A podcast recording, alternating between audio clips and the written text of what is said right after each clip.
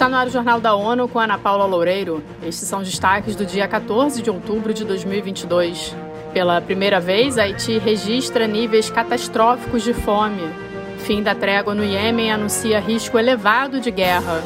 Novo estudo do Banco Mundial analisa formas de fortalecer a alfabetização no Brasil.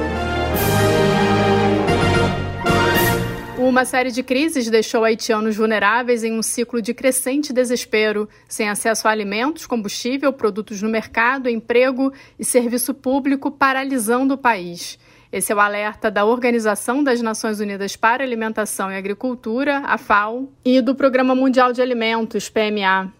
As agências da ONU afirmam que a fome atingiu níveis catastróficos, ou o nível 5, o mais alto na classificação integrada de fases de segurança alimentar, em Cité Soleil, a maior comunidade de Porto Príncipe, capital do Haiti. Segundo a última análise da classificação, conhecida como IPC, um recorde de 4,7 milhões de pessoas estão atualmente enfrentando fome aguda nível 3 ou mais alto, incluindo 1 milhão e 800 mil pessoas em fase de emergência, o nível 4, e pela primeira vez no Haiti, 19 mil pessoas estão em fase de catástrofe nível 5.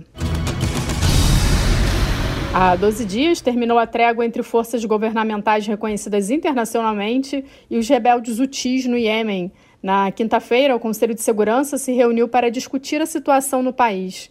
O enviado especial da ONU, Hans Grundberg, disse que agora prevalecem novas incertezas e um risco elevado de guerra após o fim de um período relativo de paz que durou cerca de seis meses e meio. Ele contou que desde o início da trégua, os iemenitas começaram a sentir um alívio após mais de sete anos de guerra civil, que criou uma oportunidade verdadeiramente histórica de se alcançar um acordo duradouro. Para Grundberg, agora ambos os lados devem optar por preservar e construir a trégua ou retornar à guerra. Ele disse que a conquista e os benefícios da pausa não devem ser subestimados. Uma nova publicação do Banco Mundial reúne boas práticas para fortalecer os programas de alfabetização no Brasil e nos demais países em desenvolvimento. Essa é uma necessidade urgente para conter os danos causados pela pandemia. Mais informações com Mariana Serati. Em 2019, 48 a cada 100 crianças brasileiras de 10 anos de idade não eram capazes de ler e compreender um texto simples. Calcula-se que o período de fechamento das escolas e o ensino remoto tenham elevado esse número para 70 crianças a cada 100. O novo documento analisa as redes públicas com alto desempenho no Índice de Desenvolvimento da Educação Básica, IDEB, a partir da ciência da leitura, que é um conjunto de evidências internacionais sobre como alfabetizar de maneira eficaz. Do Banco Mundial para a ONU News, Mariana Serati. Para criar o documento, a equipe do Banco Mundial analisou as redes estaduais do Ceará e de São Paulo e de municípios de outros estados.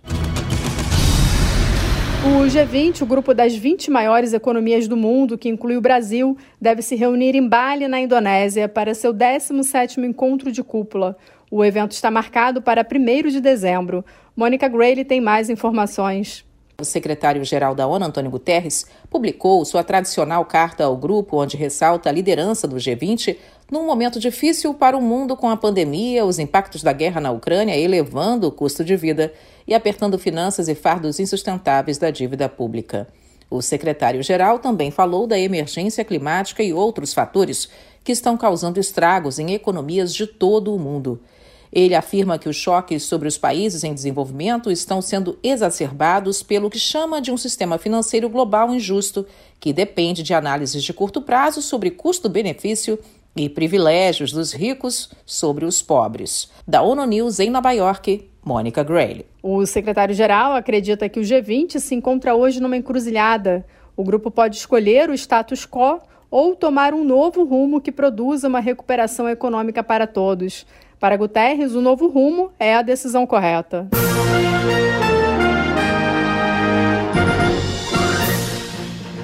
Esse foi o Jornal da ONU. Confira mais detalhes sobre essas e outras notícias no site da ONU News Português e nas nossas redes sociais. Siga a gente no Twitter, arroba ONU News.